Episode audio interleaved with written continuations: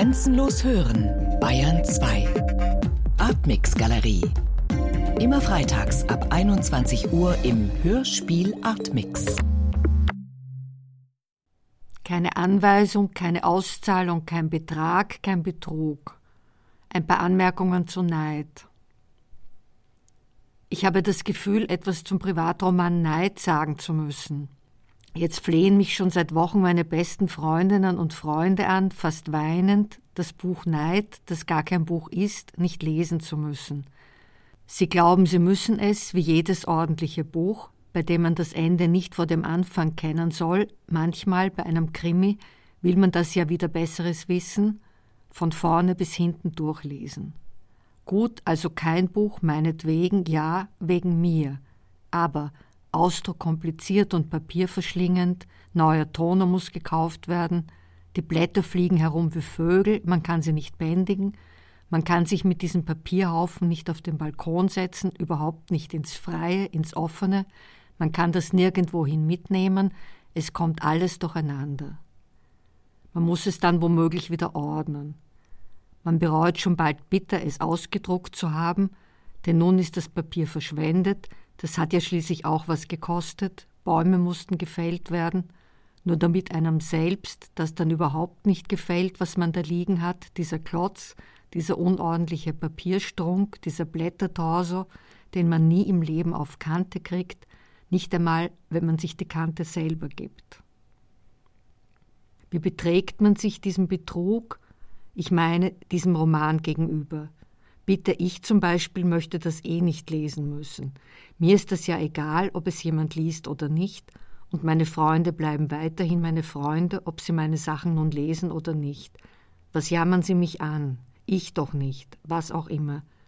Ich möchte nur gern sagen, wie ich es mir vorstelle. Man soll den Text überhaupt nicht ausdrucken. Man kann natürlich, aber man soll nicht. Man kann machen, was man will, das sowieso, die Menschen beklagen sich ohne dies immer. Sie wollen, dass man weiß, was sie über einen denken.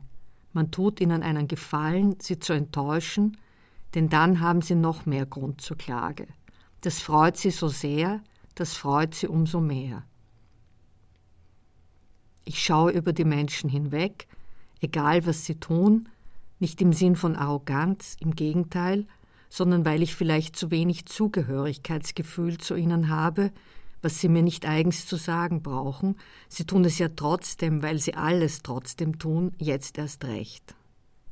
Ich schaue über sie weg und gehe durch sie hindurch, weil sie gar nicht mehr anschaue und auch nicht zu ihnen gehe. Dieser Text mit Namen Neid gehört nicht in ein Buch. Er gehört nicht auf Papier, er gehört in den Computer hinein, dort habe ich ihn hineingestellt, dort habe ich ihn deponiert, Dort kann er in Ruhe verderben wie Müll. Nur auf Wunsch und mit Hilfe einiger Knopfdrückereien können Sie ihn sich aber holen, wenn Sie wollen, so lang Sie und so viel davon, wie Sie wollen, und bin dann einfach weggegangen. Ich weiß ja, dass der Roman da bleibt, auch in meinem eigenen Gerät mit dem Flachschirm. Er ist zur Entnahme frei, der Text, was ich nicht bin. Ich bin nicht frei, schon gar nicht zur Entnahme. Wer würde mich auch nehmen? Wer würde denn dem etwas entnehmen wollen, was ich sage?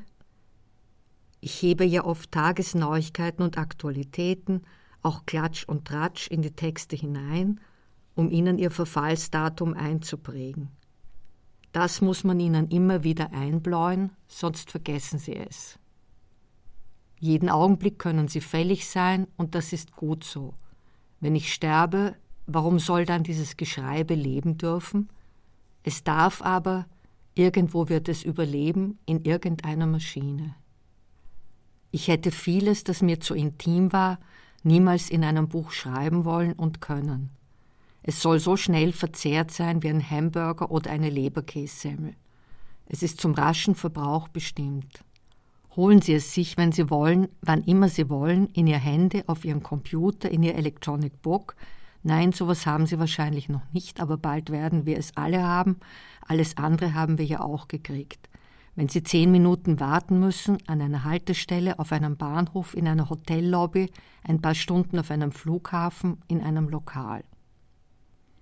Holen Sie sich einen runter von mir, Holen Sie sich etwas von mir runter, überfliegen Sie es, buchstabieren Sie es, kriechen Sie rein, kommen Sie wieder raus oder bleiben Sie drin.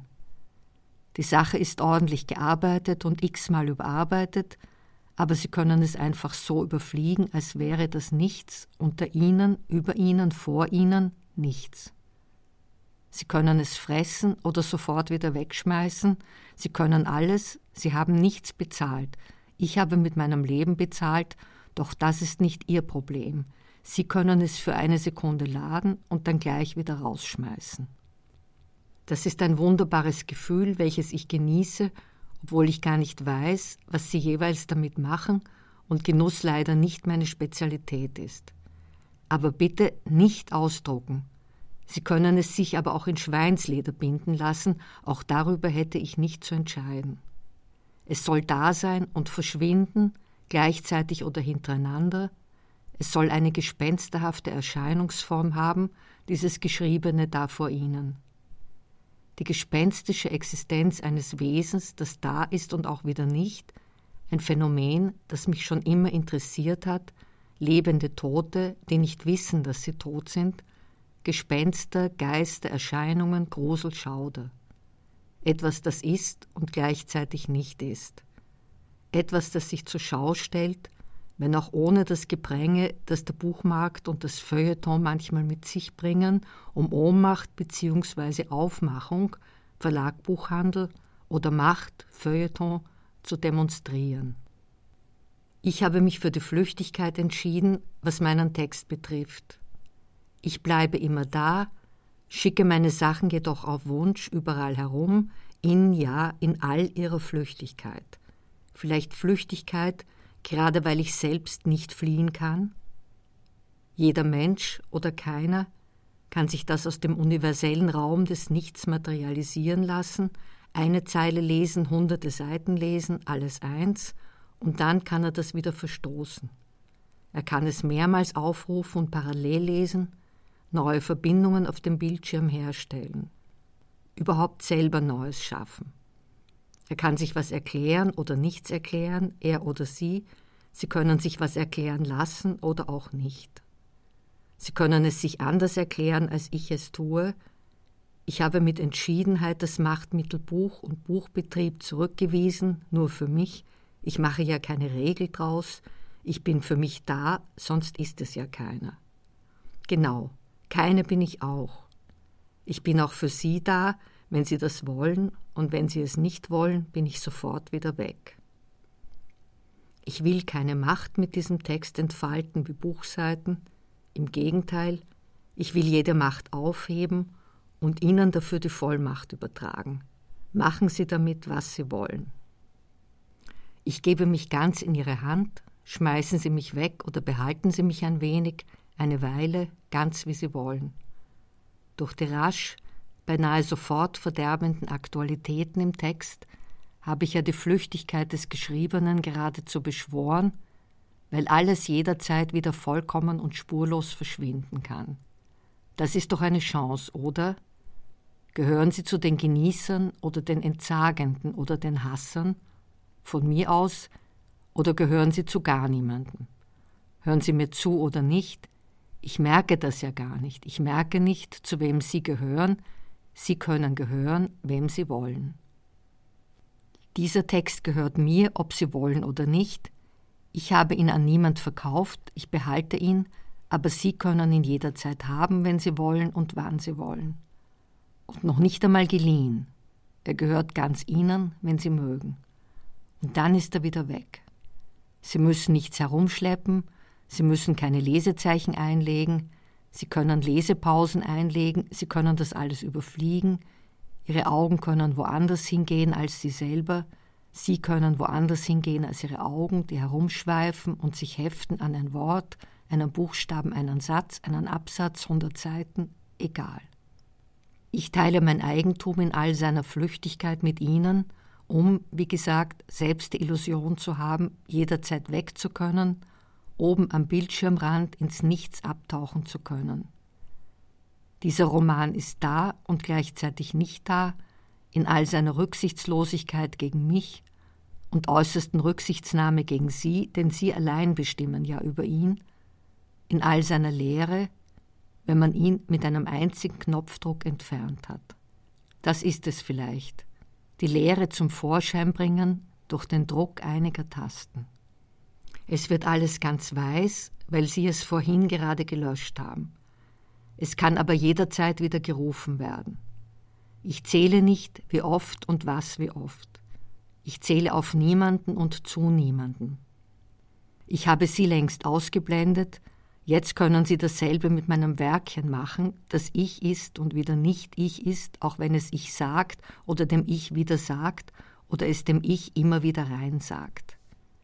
Ich durchbreche jedes Ziel und mache am anderen Ende weiter, auch wenn ich zu schwach bin, das Zielband zu zerreißen, das sie mir da dauernd vorhalten, so dass ich nicht einmal mit Zielvorgabe loslaufen kann, weil das schon das blöde Band ist, das doch so leicht zu zerreißen wäre. Ich bin am Ende, ich bin am Anfang, Sie können das auch jederzeit. Sie können sein, wo immer Sie wollen. Ich kann nicht sein, wo ich will. Dafür kann ich mein Schreiben schicken, wohin ich will, auch wenn ich nicht weiß, wo das ist. Was sagt man dazu? Diese Rücksichtslosigkeit, die gleichzeitig Leere ist und Leere hinterlässt, erweckt den Eindruck, dass der Machthaber, Heidegger spricht in diesem Sinn von ihm, und die Machthaberei wird den Künstlerinnen und Künstlern seltsamerweise immer zugeschrieben, Machthunger auf ihr Publikum, aber genau das will ich nicht. Ich will diese Verhaberei sowieso nicht. Der Filz kann zu einer Fußangel werden. Etwas kann, was eigentlich jeder kann, was jeder vollziehen kann. Und auch das können Sie ja gern ausprobieren. Stellen Sie sich neben mich einen Augenblick, fünf Minuten, eine Stunde, ein paar Stunden, Sie werden sehen, Sie können das auch. Es ist unverbindlich, denn es will nichts verbinden, kann es aber auch, wenn gewünscht, es kann ein Pflaster für eine Wunde sein oder selbst eine Wunde aufreißen. Es gehört nichts dazu, außer ein paar Mal Knopfdrücken und Mausfahrereien und Gedankenschiebungen. Nichts ist echt, alles ist ich. Ich bin nicht echt, was soll an mir schon echt sein? Nicht einmal die Farbe auf meinen Augenlidern, denn die ist dorthin geschmiert worden. Wo ich draufsteht, ist zwar ich drin, aber ich ist sowieso nicht Herr im eigenen Haus, es ist höchstens der Hausmeister, der die Böden des Bodenlosen wischt. Aber das alles kann Ihnen egal sein. Wenn Sie ich sein wollen, bitte von mir aus. Aber wenn Sie ich wären, würden Sie merken, dass Sie alles sein wollen und überall, nur nicht ich und nur nicht dort, wo ich bin. Oder bitte von mir aus, Lernen Sie nichts, auch das können Sie. Sie können das Nichts und Sie können alles, Sie können ein Wesen oder ein Unwesen sein, indem Sie Macht über andere und wäre es Ihr Hund oder Ihr Partner oder Ihr Kind ausüben wollen. Ich will das nicht, ich will es nicht, ich bin mir genug und ich habe von Ihnen genug, selbst wenn Sie nicht genug von was auch immer kriegen können. Bleiben wir getrennt, das ist gut so aber das Bleibende möchte ich nicht geschaffen haben, also bitte nicht ausdrucken. Lassen Sie es laufen. Es genügt, dass ich derweil noch da bleiben muss. Elfriede Jelinek Keine Anweisung, keine Auszahlung, kein Betrag, kein Betrug. Ein paar Anmerkungen zu Neid. Produktion Bayerischer Rundfunk 2011